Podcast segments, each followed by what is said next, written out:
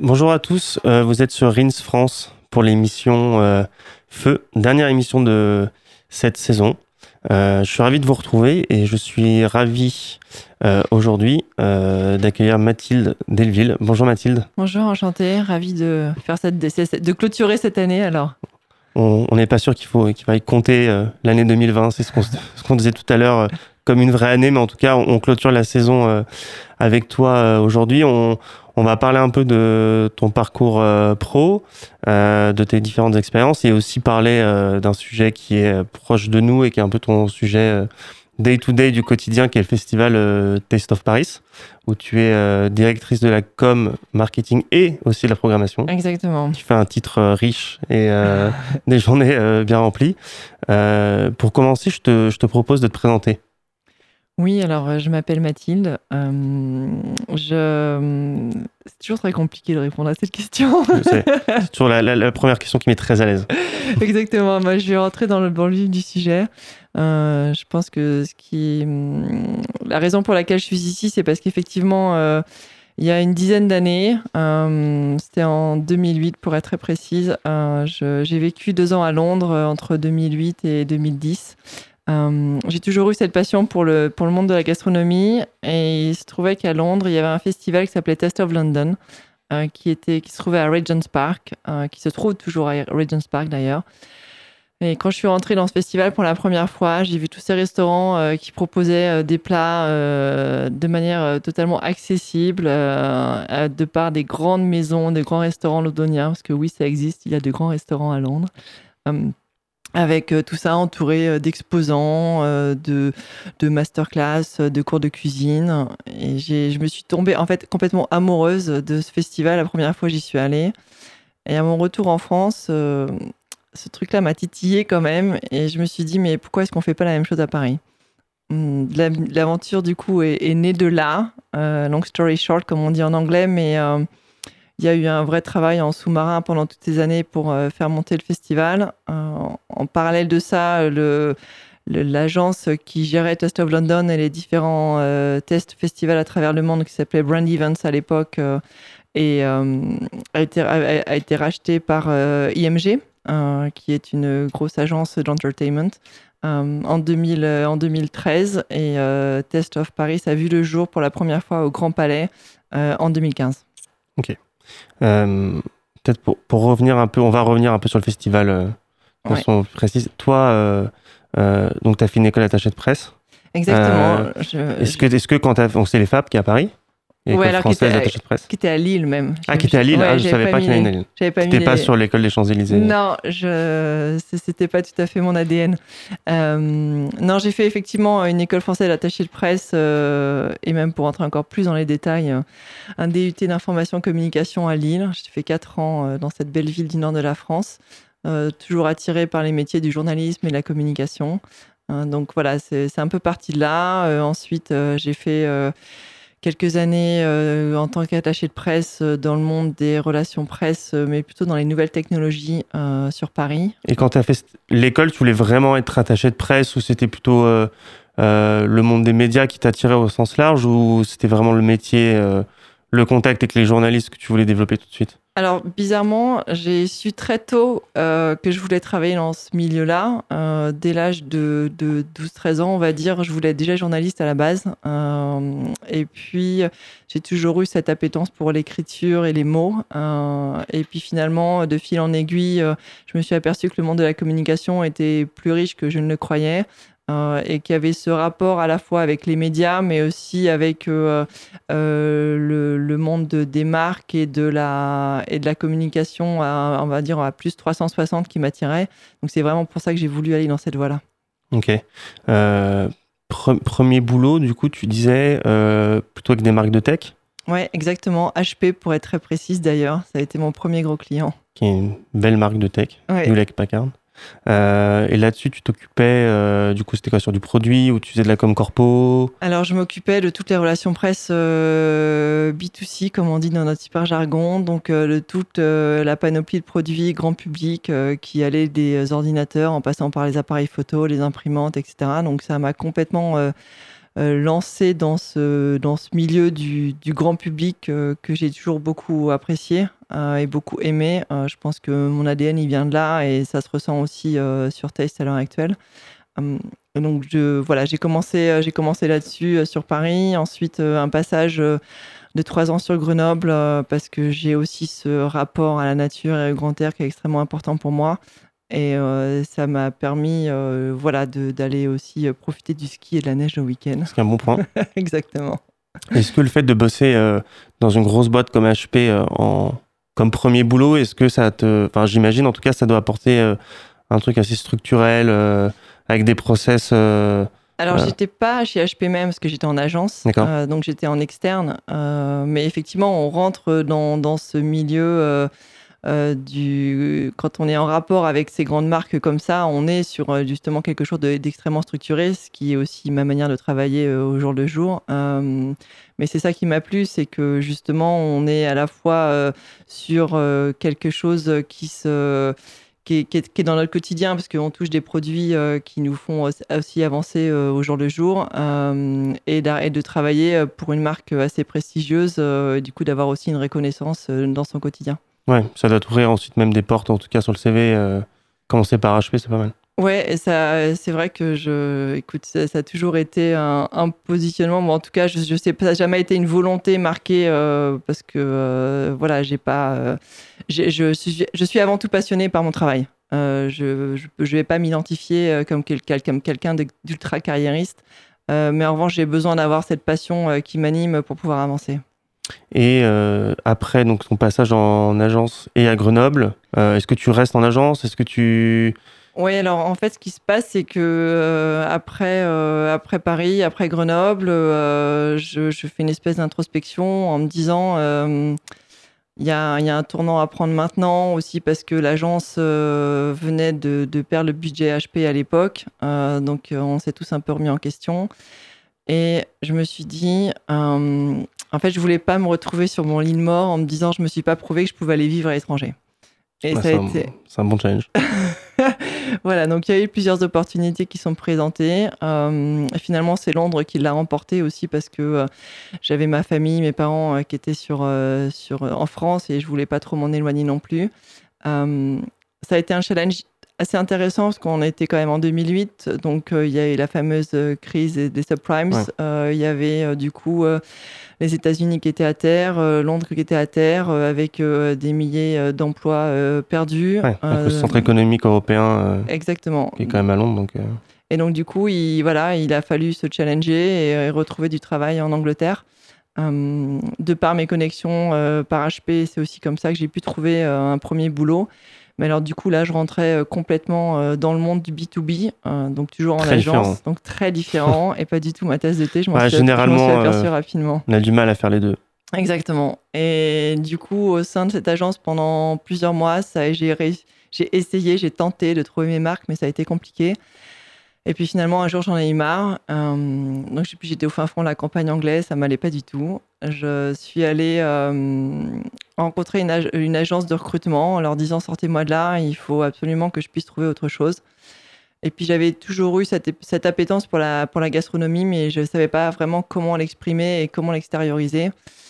Et euh, donc j'en parle à cette euh, jeune, jeune recruteuse que j'avais, euh, avec qui j'avais rendez-vous. Et là, elle me dit Mais en fait, pourquoi tu ne montrais pas ton blog? Alors, L'époque des blogs. Exactement. Mais c'était 2008, c'était hyper tôt en mais fait. Ouais, c'est même tôt, j'allais dire. Dans, ouais, effectivement. C'était pas encore les gros gros blogs. C'était nouveau, un peu support, média qui arrivait, mais c'était pas le blog n'était pas un média en tant que tel, quoi. C'était un truc un peu niche. Exactement. Et en plus, euh, ce qui m'a complètement euh, euh, interpellé, c'est que c'était une recruteuse qui me dit ça en Angleterre. Et j'étais en train de m'imaginer. un peu en avance. Voilà, exactement. Et je me suis dit, mais jamais il m'aurait dit la même chose en France. Non, t'aurais dit surtout ne fais pas ça. Exactement. Et Personne ne fait ça. Et donc je me souviens très très bien, le rendez-vous était un mardi et je pense qu'à mon avis, et le jeudi, mon blog était monté parce que je voulais pas perdre de temps et que voilà, je suis quelqu'un qui avance beaucoup dans la vie. Donc c'était important pour moi de, voilà, de, de me lancer. Et en fait, c'est comme ça que j'ai commencé avec un premier blog à Londres où du coup j'ai commencé à rencontrer énormément de blogueurs. Euh, du coup, on était une petite niche euh, à Londres et à commencer à rencontrer du coup le monde de la gastronomie londonienne. Alors juste pour revenir sur ce truc de blog, parce que c'est intéressant, comment c'est en 2009 que tu as lancé le blog En 2008. En 2008. Comment tu lances un Alors il n'y a pas euh, Facebook comme c'est maintenant, il n'y a pas. les réseaux sociaux sont quand même beaucoup plus légers avec des possibilités moindres. Comment tu crées un blog seul dans la campagne anglaise, ou en tout cas t'es pas t'es pas londonienne, euh, pour justement que ça fasse pivot et rencontrer du monde et que tu arrives à avoir une espèce de boule de neige un peu sociale là-dedans parce que euh, c'est pas du tout les mêmes supports il y a 12 ans que 13 ans que maintenant. Non, du tout. Alors bon, moi l'avantage que j'avais à l'époque, c'est que je venais du monde des relations presse. Donc je savais exactement comment euh, ça fonctionnait, comment activer mon réseau. Euh, ce qui s'est passé, c'est que j'avais déjà quelque part fait une petite étude de marché des, agences de RP à Londres.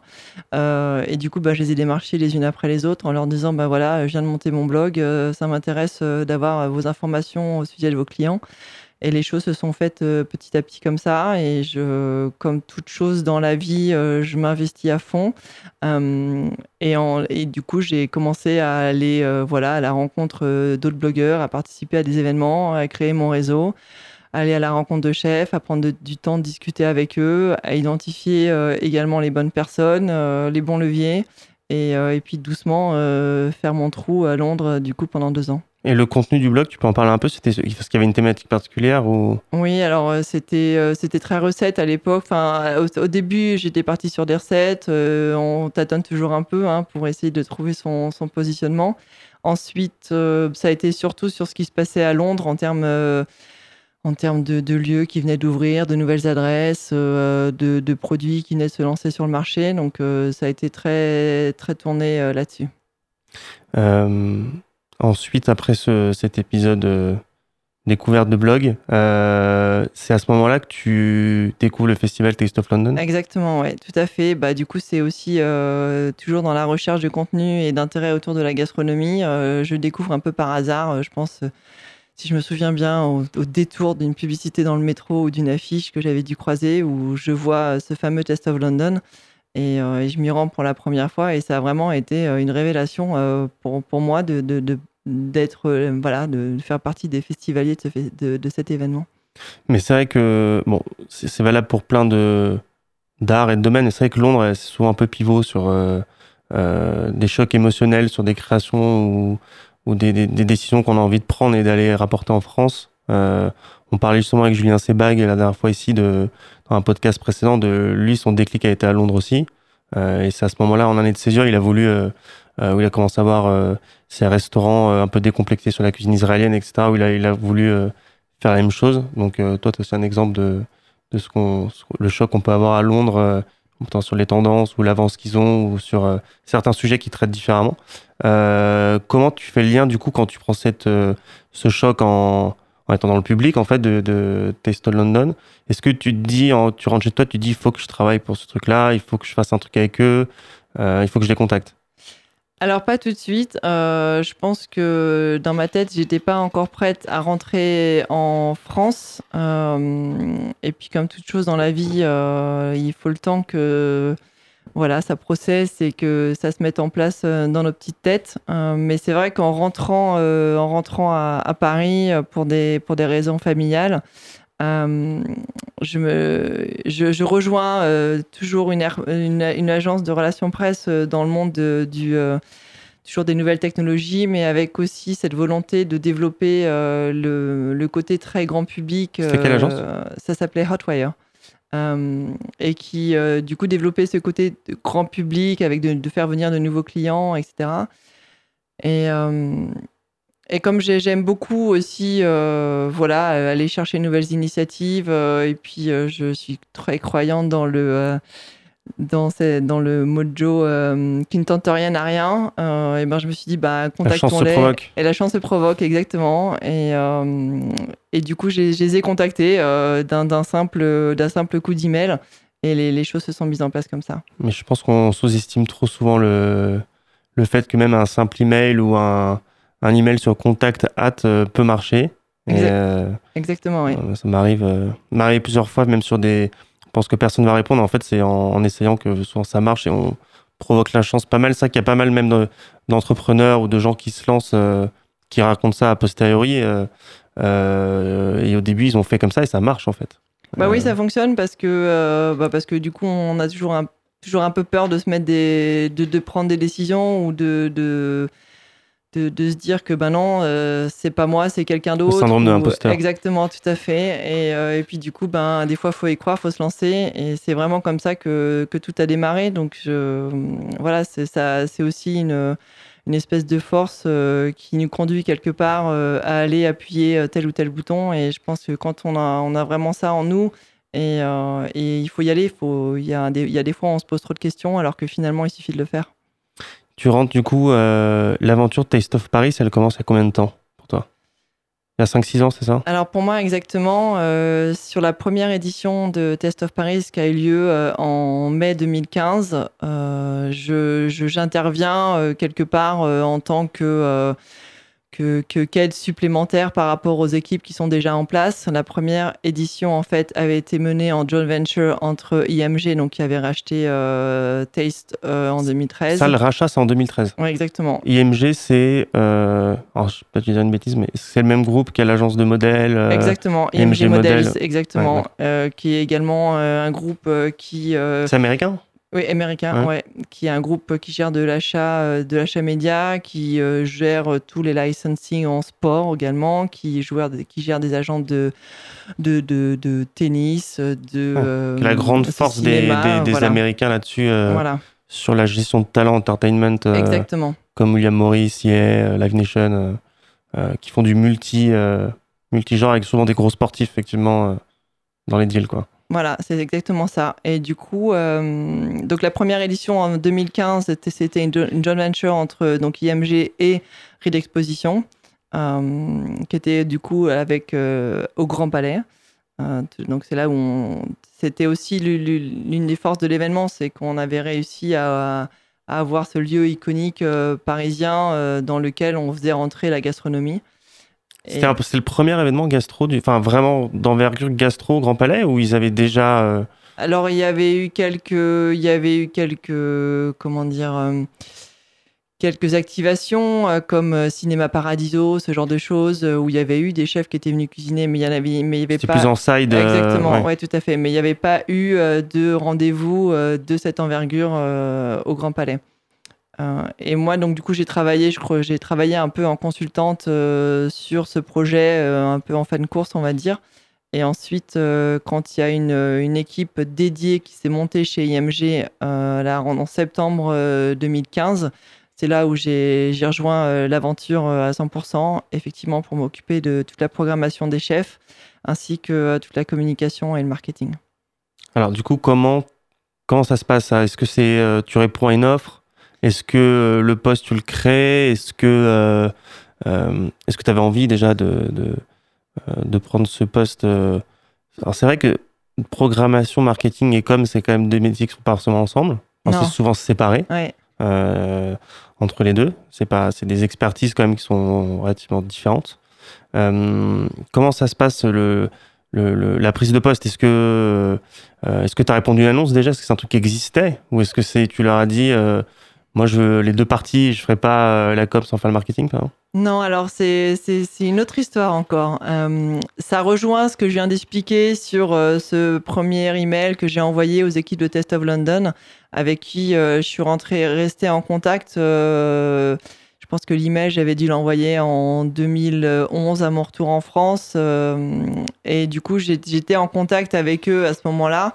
Euh, il m'avait euh, il m'avait contacté pour se dire bon bah voilà, euh, on vient de recevoir un email de votre part, on serait intéressé pour en discuter. moi, j'ai travaillé un peu en sous-marin pour monter un premier dossier sur pourquoi Paris était prêt à accueillir ce genre d'événement. C'était aussi euh, le moment où il y avait euh, un peu de buzz autour de euh, l'agapé substance avec David Toutain, où Bertrand Grébeau venait d'ouvrir Septime. Il y avait Akram qui faisait bouger les choses. Donc on sortait. Nouvelle vague. Voilà, exactement. On désacralisait un peu la gastronomie. Donc j'ai travaillé moi en sous-marin pendant tout ce temps-là pour monter les choses. Ensuite, le dossier a été repris par Paris des Paris MG mais j'étais toujours en contact avec les équipes à Londres euh, pendant tout ce temps-là. Euh, ce qui fait que sur la première édition en mai 2015, c'était toujours les Anglais avec qui moi j'étais en contact, euh, avec qui j'ai travaillé en consultante. Et, et du coup, c'est aussi eux qui sont venus me chercher justement pour développer ce poste-là en fait parce que quelque part chez IMG, ils avaient toute la connaissance et la compétence de l'événementiel et de la gestion aussi commerciale euh, des partenaires. pas la gestion locale. Euh, mais pas forcément la connaissance euh, gastronomique. Et donc, du coup, moi, j'apportais voilà, cette vraie expertise que j'avais pu acquérir au fur et à mesure des années, à la fois sur Londres et à la fois lors de mon retour sur Paris. Et la communication et le marketing de manière assez naturelle, puisque du coup, c'était mon background et mon, mon expérience au fur et à mesure des années. Comment ça se passe la première édition euh, en termes de prog? Est-ce que tu arrives à.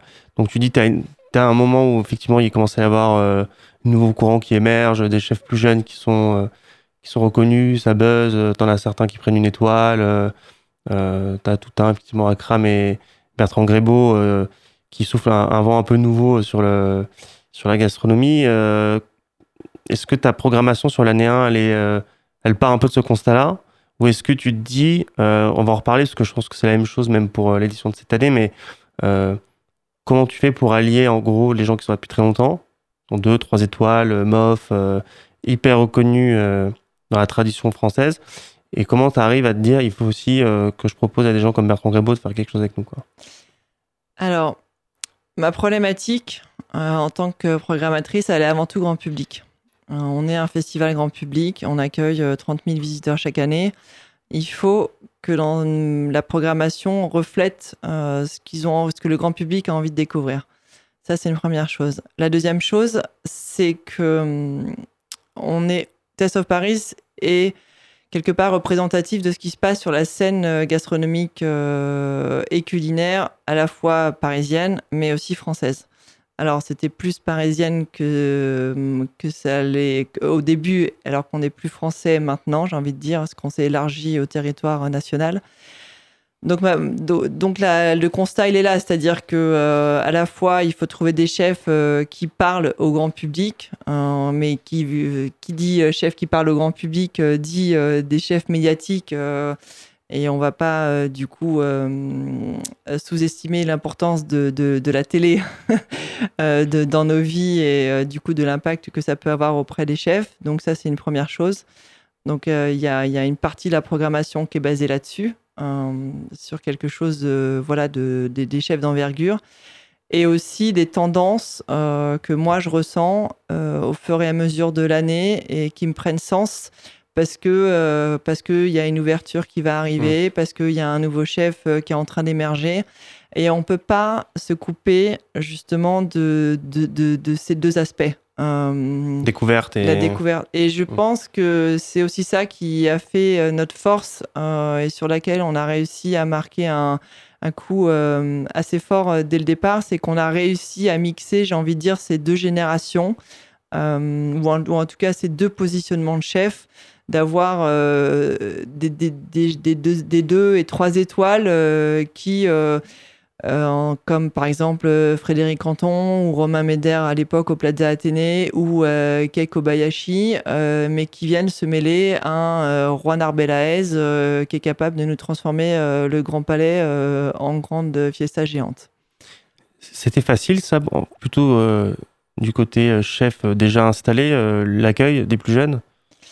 Ou est-ce que, ou est-ce que parfois on t'a dit, euh, pas citer de nom, mais euh, euh, oui, je veux bien venir, mais par contre, je veux pas être sur cette scène parce que ça colle pas forcément à, à mon ADN Ou est-ce que ça s'est mélangé en termes de proc facilement? Parce que je sais que dans la musique, par exemple, ça arrive souvent, c'est-à-dire que tu as on appelle les, headliners, tu vois, qui sont les, les mecs installés depuis longtemps, qui vont jouer en festival en dernier, tard le soir. Et puis après, tu as les gens font des plus jeunes et les programmateurs de musique sont un peu à bataille euh, où il faut jongler entre qui je mets sur la petite scène, qui je mets sur la grosse. J'ai envie de mettre aussi des gens plus novices sur des grosses scènes, mais euh, mais j'ai les agents des gros qui veulent pas parce que qu'il y a un petit groupe qui joue avant mais que ce soit un gros. Est-ce que toi, dans la partie artistique programmation, ce conflit-là, tu vois, générationnel ou, ou en tout cas euh, d'envergure même médiatique, as posé des problèmes? Alors en fait, on a résolu le problème assez rapidement, parce que dans l'événementiel, tout a des solutions. la première année, effectivement, il y avait des parrains qui étaient Alain Ducasse et Joël Rebuchon, qui étaient extrêmement importants pour lancer le festival, pour asseoir la notoriété de, de, Test of Paris. Mais la deuxième année, donc euh, l'année 1 pour, pour IMG, on va dire, euh, on a décidé de mettre tous les chefs sur un même pied d'égalité. Hein, donc il n'y avait pas de parrain. Euh, on a voilà, on a décidé que y en avait effectivement, c'était c'était un vrai plus la première année, mais que la deuxième année, on avait commencé à prendre nos marques et que en fait finalement tous les chefs devaient être, il n'y avait pas de, de, de, de, devait être sur le même piédestal en fait qui avait pas forcément numéro 1, numéro 2, numéro 3. Donc ça, il a fallu l'expliquer, à la fois dans un sens et dans un autre. Mais pas très évident, ça. Euh, ça, dépend dans quel sens. Exactement, tout à fait. il a fallu l'expliquer, donc. Euh, ça a été perçu et après, ça a été compris. Euh, et d'un autre côté, c'est aussi ça qui, voilà, qui nous a permis d'aller chercher la jeune génération euh, qui se sentait pas tout à fait forcément légitime de se retrouver dans un lieu aussi comme le Grand Palais euh, pour pouvoir cuisiner et puis rencontrer le, public et à la fois d'expliquer aux chefs plus étoilés ou en tout cas plus établis qu'il y allait avoir cette nouvelle génération de chefs à leur côté mais que quelque part, euh, ce qui a beaucoup euh, poussé euh, à tous ces, tous ces, gens de venir, tous ces chefs de venir, pardon, c'est d'être aussi au sein du Grand Palais, d'être au cœur du Grand Palais. moi, je me souviens encore, la première année, la première année, enfin, en tout cas pour IMG, c'était euh, en février 2016, et de voir euh, tous ces chefs euh, débarquer dans le Grand Palais avec des étoiles plein les, jeux, plein les yeux, pardon, mais, mais que eux en aient trois ou qu'ils en aient zéro, en fait, ça ça changeait rien. L'effet était le même, et c'était absolument fabuleux de, de, pouvoir vivre ça. sur, le, sur la com et le marketing, comment tu, une fois que tu as programmé, tu as réussi à concilier les deux mondes les jeunes, les plus vieux, et tout le monde est sur le même pied d'égalité. Euh, comment tu positionnes ta communication? Est-ce que tu te dis, euh, c'est un projet grand public, donc il faut que je communique de façon plus large possible?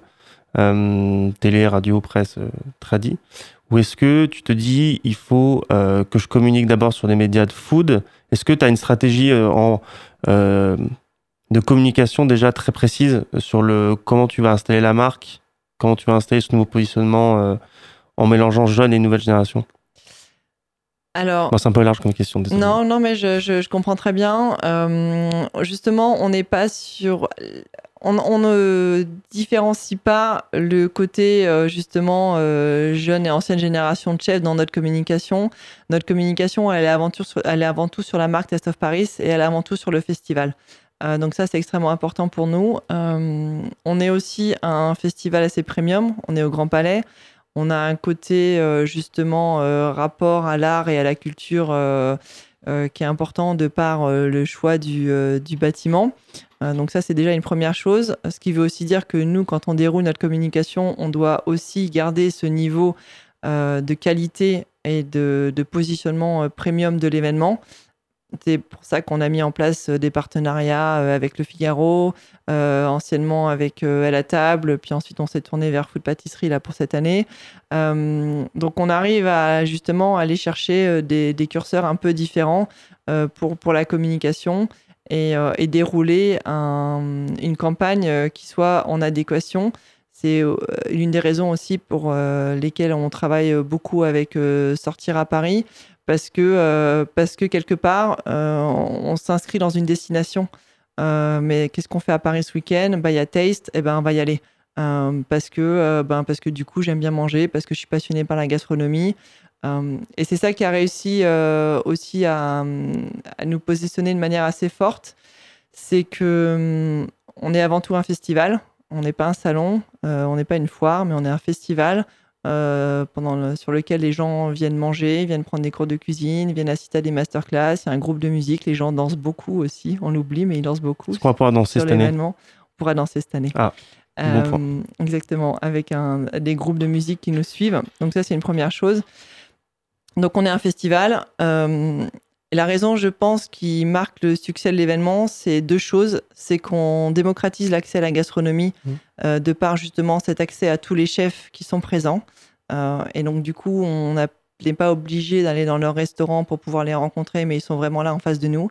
Et le deuxième point, c'est qu'on la démocratise aussi euh, de manière, j'ai envie de dire, un peu budgétaire, euh, parce qu'on peut goûter euh, les plats des plus grandes maisons parisiennes tu peux rappeler les, 12 euros. Les, prix d'entrée de... Oui, alors l'entrée du festival, elle est à 22 euros. Donc il y a aussi un pass VIP à 70 euros pour ceux qui veulent se faire plaisir avec un accès coupe-fil et également, enfin en tout cas d'entrée au festival et, euh, un accès au, à l'espace euh, VIP euh, qui est avec un open bar champagne. voilà, ça c'est une première chose. Donc l'entrée sur le festival et ensuite les plats par les, chefs sont proposés entre 6 et 12 euros. Sur l'ensemble des... Sur l'ensemble des, des, restaurants. Donc que, que j'aille chez un 3 étoiles ou quelqu'un qui vient de finir Top Chef, c'est exactement la même chose. Exactement. C'est euh, ça, on met vraiment. Moi, quand je construis euh, la programmation et quand je construis les menus avec les chefs, euh, c'est des règles entre guillemets qu'on donne pour que justement on puisse être le, plus égalitaire possible en termes d'offres. Tu as combien de cette année, par exemple, sur sur l'édition de du mois de septembre, tu as combien de menus différents? As combien de chefs?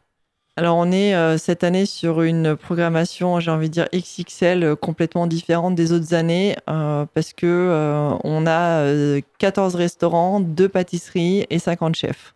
Parce qu'il faut que tu valides les 50 menus. Il faut que je valide les 50 menus. Alors autant te dire que c'est la partie la plus compliquée de mon métier, c'est que effectivement je fais le tour de tous les restaurants pour aller valider tous les menus. Ah, tu m'as dit juste avant que tu étais avec Julien Sebac pour discuter menu. Exactement, ce midi. Euh, je peux vous dire que ça va être très bon ce que vous allez pouvoir découvrir sur Taste. Euh, tu parlais là justement euh, en termes de modèle d'avoir des partenariats justement et à la com aussi qui pouvaient vous aider à, positionner l'événement. Les, je, regarde les, partenariats, ils sont assez variés dans des domaines, tu vois, assez assez larges. ça, c'était une volonté déjà d'avoir des acteurs très différents. Tu vois, as Electrolux par exemple ou euh, Veolia qui reste des, des, supports assez corpaux. Euh, et après, tu as des choses plus médias, euh, Figaro, France Bleu, les écoles Ferrandi qui sont vraiment plus cuisine. comment tu fais par exemple des acteurs comme exemple, qui sont partenaires aussi, qui ont parfois, tu vois, une image qui ne sont pas forcément ultra qualitatives dans la, dans la gastronomie, par exemple pour Métro, même s'ils font des efforts depuis pas mal d'années. Mais avec le Michelin, il y a eu un prix et enfin, ils, étaient, ils étaient accompagnés avec eux là-dessus. C'est quoi les discussions avec ce genre de partenaires, par exemple? Alors, pour, euh, pour nos partenaires, et je pense que ce qui est extrêmement important, c'est que à travers Test of Paris, ils, arrivent à avoir une vraie plateforme d'expression sur ce que eux, ils ont envie de dire au grand public. Euh, on les on travaille vraiment main dans la main avec eux et on collabore de manière euh, très très fine pour que justement chacune de leurs activations soit en lien avec ce qui va se passer sur, sur le festival. Pour reprendre euh, par exemple euh, l'exemple d'Electrolux, euh, c'est eux qui animent l'ensemble de nos cours de cuisine.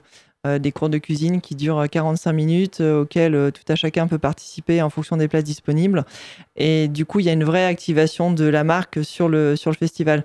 On n'est pas là pour positionner nos partenaires, pour faire du, du, brand washing et du coup, se, être là à, discuter de, tel ou tel sujet corporate. C'est pas du tout ça le sujet. Métro, par exemple, ils sont présents au sein d'un restaurant qui va s'appeler Métro et tout le monde contre le cancer. Euh, parce qu'ils ont euh, cette volonté de mettre en avant l'association. C'est aussi euh, grâce à ça qu'on va pouvoir accueillir Dominique Rennes sur le festival. Laurent Perrier sur toute la partie champagne, Veolia parce qu'il y avait une vraie volonté de communiquer auprès du grand public sur l'eau du robinet. Donc les, les différents acteurs avec lesquels on travaille, on est vraiment en phase en termes à la fois de communication et d'activation sur le festival. D'accord. Donc il y a vraiment, ils, font partie intégrante de la prog sur de l'activation euh, pour créer du contenu euh, vraiment en lien avec ce que tu as envie de programmer. Exactement. Euh, bah, du coup, on peut citer peut-être quelques noms de la prochaine édition. donc, il y aura par exemple Amandine Chéniaud. Alors, j'ai remarqué, c'est la parité est quand même forte. Donc c'est. Oui, alors il y a eu un gros travail. Alors, je sais pas, je, je sais que. J'ai pas compté, hein, j'ai pas fait le, pour le ratio, mais de ce que je vois, en tout cas, les femmes sont, sont bien représentées. donc j'imagine que ça devait faire partie aussi des volontés de cette année. Alors, c'est, une, une, une, une, double réponse, j'ai envie de dire. Euh, c'est vrai qu'on a beaucoup de femmes. Euh, c'est le, probablement euh, l'édition où nous avons une présence féminine la plus forte, mais qui s'explique aussi parce qu'il y a une grosse actualité autour de ces femmes et autour des restaurants ouverts par des femmes dernièrement. c'est un point sur lequel euh, on avait été, euh, alors critiqué, je dirais pas ça, mais en tout cas euh, souligné, voilà, exactement, titillé. mais il faut pas oublier que Taste, ça représente une grosse logistique et, une grosse euh, machine à mettre en route pour les, pour les restaurants. Euh, typiquement, euh, sur 4 jours, ça représente presque 9000 portions à sortir pour pouvoir être, avoir de, de, de quoi nourrir les festivaliers sur les 7 sessions. Tout est produit au Grand Palais? Alors non. Il y a, un mix des deux, euh, j'imagine. Non, non. au Grand Palais, nous, on met à disposition euh, le, restaurant et toute la partie euh, matérielle. Mais du coup, les restaurants produisent au sein de, enfin, chez eux. Et ensuite, c'est de la remise en température et du dressage au Grand Palais. C'est pour ça que du coup, c'est une grosse organisation en amont et que jusqu'à présent, on n'avait pas forcément trouvé la formule pour pouvoir accueillir de, de, petites maisons qui ne sont pas des grands palaces. Parce que je vois des gens qui ont des petits restos, ouais. mais beaucoup d'actu, type Maury. Exactement, exactement. Euh, et des gens, euh, effectivement, Simone Zanoni qui est en palace, euh, des gens qui ont des grosses structures, des gros groupes derrière où ils sont pas forcément proprios mais salariés, donc ils peuvent servir des cuisines pour produire. donc là, vous avez réussi du coup à, bah, ça c'est super, d'intégrer les gens qui ont des structures plus petites en termes de cuisine pour pouvoir proposer une prog plus large et intégrer aussi des, des chefs femmes qui ont ouvert leur resto.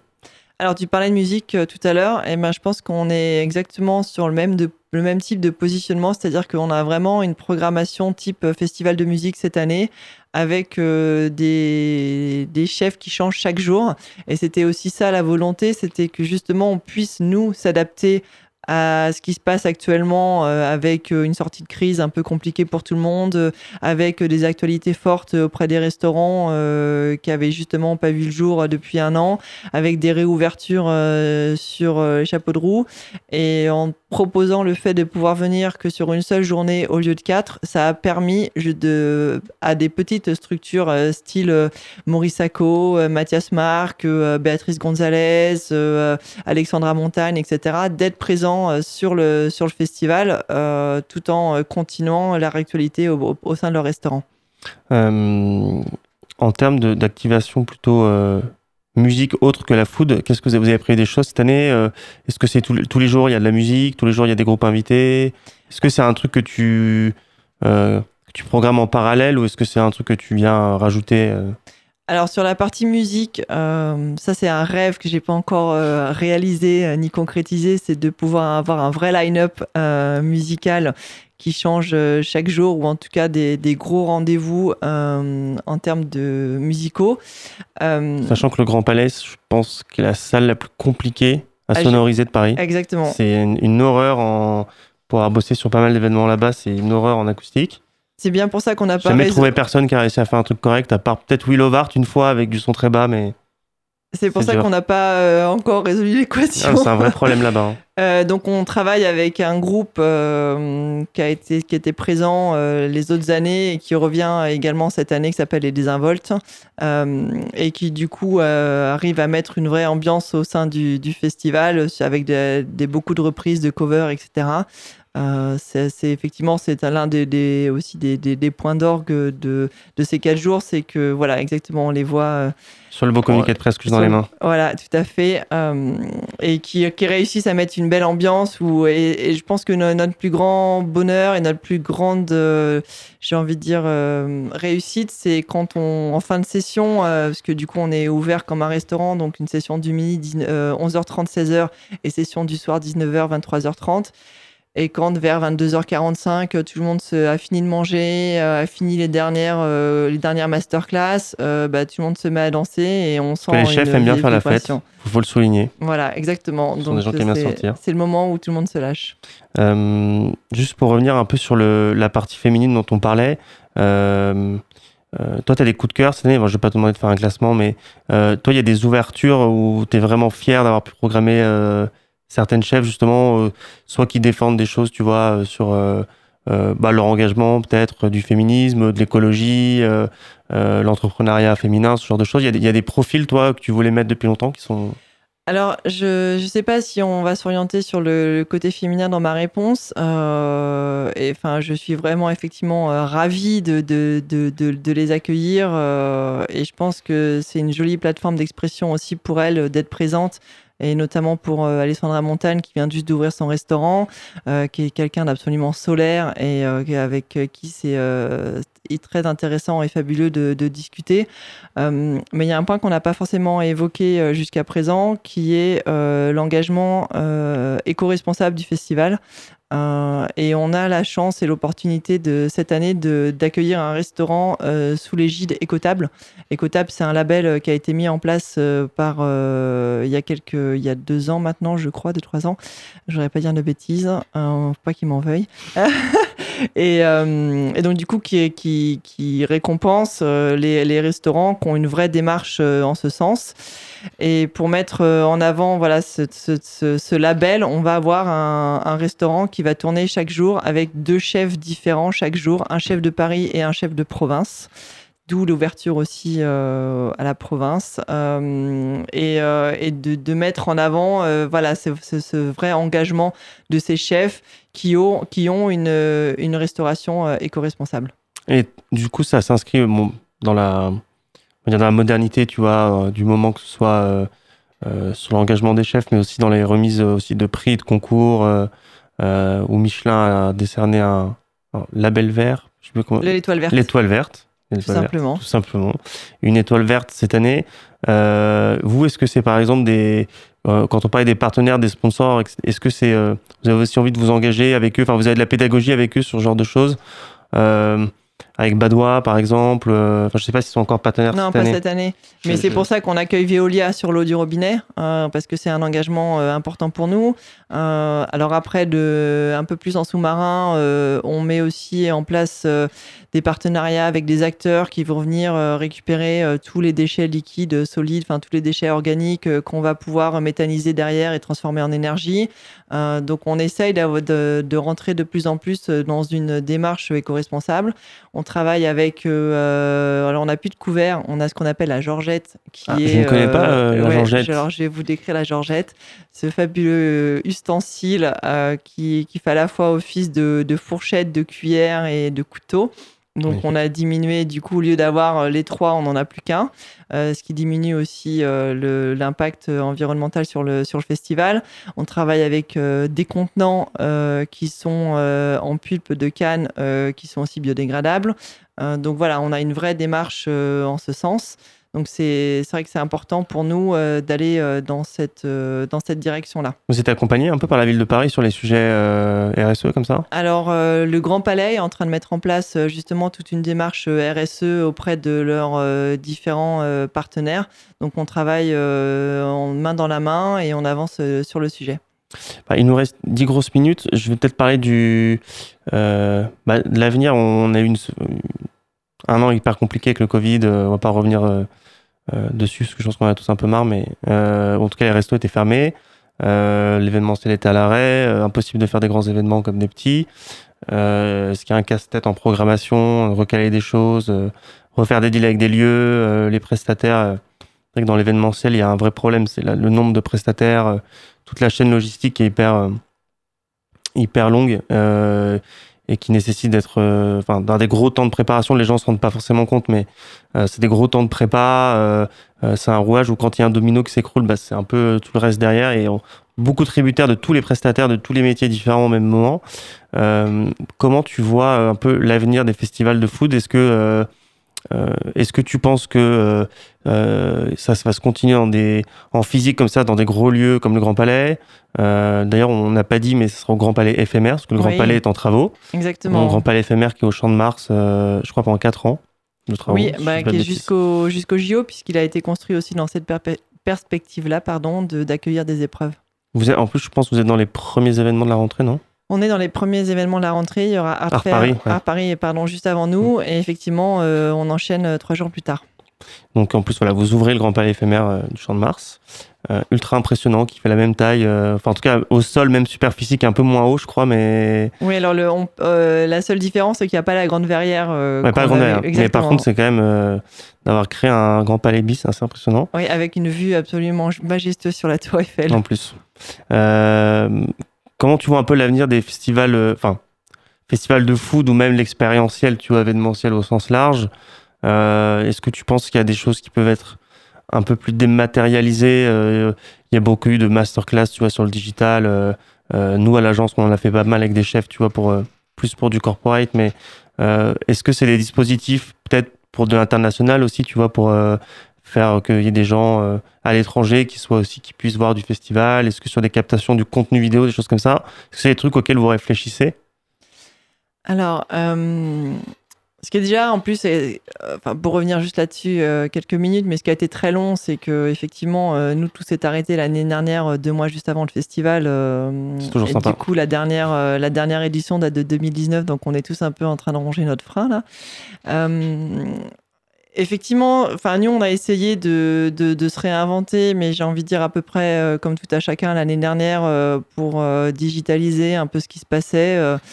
Euh, les chefs se sont lancés dans les recettes, euh, donc du coup sur nos réseaux sociaux, euh, on a aussi essayé d'agréger un peu tout ça pour les mettre en avant, continuer à les soutenir, à être à leur côté. Ensuite, quand il y a eu la vente à emporter, on a fait pas mal de live aussi euh, sur nos réseaux sociaux euh, pour euh, voilà, je, montrer les différentes offres qui étaient disponibles et comment on pouvait se faire livrer chez eux. Il y a eu des, tentatives, on va dire, de, de, lancer un petit peu quelque chose de différent, mais quelque part, euh, c'est comme si on, si on, nous demandait de, de, manger du virtuel, on n'y arrive pas en fait. C'est un peu le problème de ce qui est vraiment expérientiel et qui touche au sens, quoi. C'est-à-dire que pour la gastronomie, c'est hyper complexe. C'est très complexe parce que, ben parce que déjà, on a, on, a ce, ce, ce, rapport à la nourriture euh, physique dont on a besoin de toute façon tous les jours. Sauf pour Top Chef. c'est quand, même Top Chef le seul truc, on n'a jamais goûté un seul plat, mais on a un avis sur tous les concours et tous les. Euh, c'est quand même fascinant. Ils ont réussi, comme je trouve, à trouver une mécanique où on n'a jamais goûté un plat euh, dans le concours. Alors qu'en fait, on, on, va avoir ce plat-là préféré. On va dire, va dire qu'il est forcément mieux. On n'a jamais goûté. Alors, du coup, je vais vous donner une petite exclue, mais euh, le fameux chandelier de Mathias Marc euh, que vous avez pu voir sur Top Chef, on va pouvoir le retrouver à ah. Taste. C'était un chandelier au macro chocolat, non? Rillette de macro chocolat, ah, exactement. Et du coup, il va être en, en, en, édition très limitée sur le festival, mais du coup, premier arrivé, premier servi. Euh, mais pour revenir sur, euh, sur ta question, effectivement, euh, je pense qu'on n'enlèvera jamais ce côté expérientiel de, de, de, de, la food, de la nourriture, et que quelque part, je pense qu'il y a une vraie attente des gens de déjà de se retrouver, de revenir auprès du, au sein du Grand Palais euh, et de retoucher euh, des assiettes, euh, d'avoir des plats concrets en face d'eux. on le voit bien avec la réouverture des restaurants où c'est presque dans certains lieux quasiment impossible d'avoir une réservation parce que tout le monde se, rue dessus. Et pour discuter avec beaucoup de chefs, il y a beaucoup de carnets de réservations qui sont, qui sont pleins certains mois, beaucoup de mois à l'avance. Donc effectivement, je pense qu'on s'est tous, euh, on va pas se leurrer, on s'est tous pris une grosse claque euh, sur le sujet euh, parce que le monde de l'événementiel a été particulièrement touché. mais il faut continuer, voilà, continuer à rebondir, continuer à avancer vers de vers de nouveaux projets. et qu'on pourra pas, on reste des belles sociales et qu'on pourra pas nous enlever le contact humain. Sur le, justement sur ce contact-là, on, va peut-être finir là-dessus sur les masterclass. Oui. Euh, déjà, qui fait des masterclass cette année Et comment et enfin, quelle est la masterclass que tu attends le plus euh, et, euh, et, comment ça comment ça se déroule les masterclass? Parce que c'est vrai que les gens, je pense qu'ils attendent des gens, toi, de voir les chefs en action sur place. Effectivement, on n'avait pas évoqué le sujet, ça tombe bien que tu me relances là-dessus parce que je voulais qu'on en parle. Euh, moi, je suis particulièrement heureuse d'accueillir de grands noms de la gastronomie euh, française qui viennent cette année. Alors, euh, pour ne citer que, il y aura Glenn Viel, il y aura Christophe Baquier, il y aura Alexandre Mazia, il y aura Régis Marcon, donc tout et, plein d'autres, Christophe Haribert, Nadia Samut Paul Perret aussi. Ah. Voilà, donc euh, on va pouvoir euh, tous les accueillir sur l'événement. Euh, Stéphanie Lequelec, Pierre Chirac. Voilà, j'en oublie, mais, mais en tout cas, on va avoir une très très belle sélection. C'est des masterclass qui vont durer une demi-heure sur le, sur le théâtre Laurent Perrier. et on va vraiment pouvoir à la fois, soit effectivement découvrir une recette qu'ils ont envie de, de réaliser, ou engager une vraie conversation avec eux. On leur a laissé le choix cette année euh, soit justement de réaliser euh, quelques bouchées pour faire découvrir au grand public, soit d'avoir une vraie prise de parole sur leur vision, leur engagement, leur identité culinaire. Et, euh, ça, c'est un vrai plus qu'on va apporter cette année. En termes de, public, le public présent, toi, tu t'attends à un changement dans le public? Est-ce que tu penses déjà quel est le public? Est-ce que c'est très famille? Est-ce que c'est des gens Est-ce que c'est jeune? Est-ce que c'est mélangé? Est-ce que bon sur 30 000 c'est un peu compliqué de de tirer des, des groupes de gens, mais est-ce qu'il y a des touristes déjà, en temps normal? Alors, pour répondre à ta question, euh, on a plusieurs profils. Euh, on a plusieurs profils qui sont, euh, c'est très, ça reste très parisien, on va dire à 80%. On a 10% de, de, gens qui viennent de, de France. on avait ou on va avoir 10% de, de touristes, ou alors en tout cas des étrangers qui habitent à Paris. Euh, ensuite, euh, on fait aussi en sorte euh, d'accueillir un maximum de personnes et de pouvoir donner cette opportunité à un maximum de gens de venir découvrir la gastronomie dans un environnement complètement différent. Et c'est aussi pour ça que, par exemple, le samedi et le dimanche, on propose des cours de cuisine pour enfants. pour que justement les familles se sentent à l'aise et, accueillies dans, dans, cet événement. Et oui, on peut venir avec des poussettes. Ah, ce qui est un vrai point important, le garage à poussettes du Grand Palais. Exactement. Euh, bon, bah, on, arrive à la fin de l'émission. Je vais, on va peut-être rappeler quelques noms. Euh, et les dates du festival, donc c'est du 16 au 19 Exactement. septembre. septembre. Grand Palais éphémère, parce que n'allez pas à côté des Champs-Élysées, il sera fermé. Euh, il y a donc Amandine Chéniaud, Béatrice Gonzalez, Alessandra Montagne, Adeline Gratin, Manon Fleury. Donc ça, c'est pour les, les femmes. Les femmes qui seront programmées. On aura Maury, qu'on avait reçu sur ce podcast, que tout le monde connaît un peu maintenant, qui a ouvert son restaurant euh, Mosuke. Mathias Marc, euh, restaurant Substance, et qui, a, qui est un candidat de Top Chef Exactement. cette année. Euh, Andrea Ferrand, Antonin Bonnet, qui est chef et boucher aussi. Chez Quinsou. Chez Quinsou. Alexandre Marchon. Victor Mercier, qui est un ancien aussi candidat Top Chef, qui va être du resto Fief. Florent Pietraval, que je ne connais pas. Oui, bah, qui vient justement en duo euh, avec euh, Victor Mercier euh, au, sein du restaurant Écotable, pardon, et qui a décroché sa première étoile au restaurant La Mirande à Avignon. Simone Zanoni, qui a régalé le confinement de plein de gens avec les, les recettes chez lui de Casazoni et Eric Fréchon, donc là pour euh, génération, euh, haute génération étoilée, euh, trois étoiles. Christian Lesquer aussi, plus, plus installé depuis longtemps. Keiko Bayashi qui a été trois étoiles sur le dernier palmarès Michelin ou celui d'avant. L'avant-dernier. Frédéric Anton, Romain Méder, François Perret, Claire Elzler, Nina Métaillé, donc chef pâtissière, anciennement chez Jean-François Piège, François Dobinet, Jeffrey Cagne, Yann Couvreur, aussi euh, pâtissier. Oui, on n'a pas évoqué forcément toute la partie euh, sucrée, mais on va avoir une grosse, euh, exactement, une grosse scène sur ce sur ce sujet avec un deux chefs pâtissiers par jour et qui du coup vont pouvoir nous régaler. donc c'est du 16 au 19, donc sur 4 jours, du jeudi au dimanche. J'imagine donc l'ensemble de la prog est dispo euh, sur le site. Exactement. Euh, donc voilà, je pense qu'on a fait un peu le tour. Merci en tout cas Mathilde. Bah, ça fut un plaisir, merci à toi. Euh, et en tout cas, on, se retrouve donc la saison prochaine dans un format un peu différent sur Rins, mais toujours avec des invités autour de la food et toujours des talks, mais avec un peu plus de musique et un format un peu différent. donc voilà, bonnes vacances à tous pour ceux qui partent en vacances et à bientôt. À bientôt. Rins.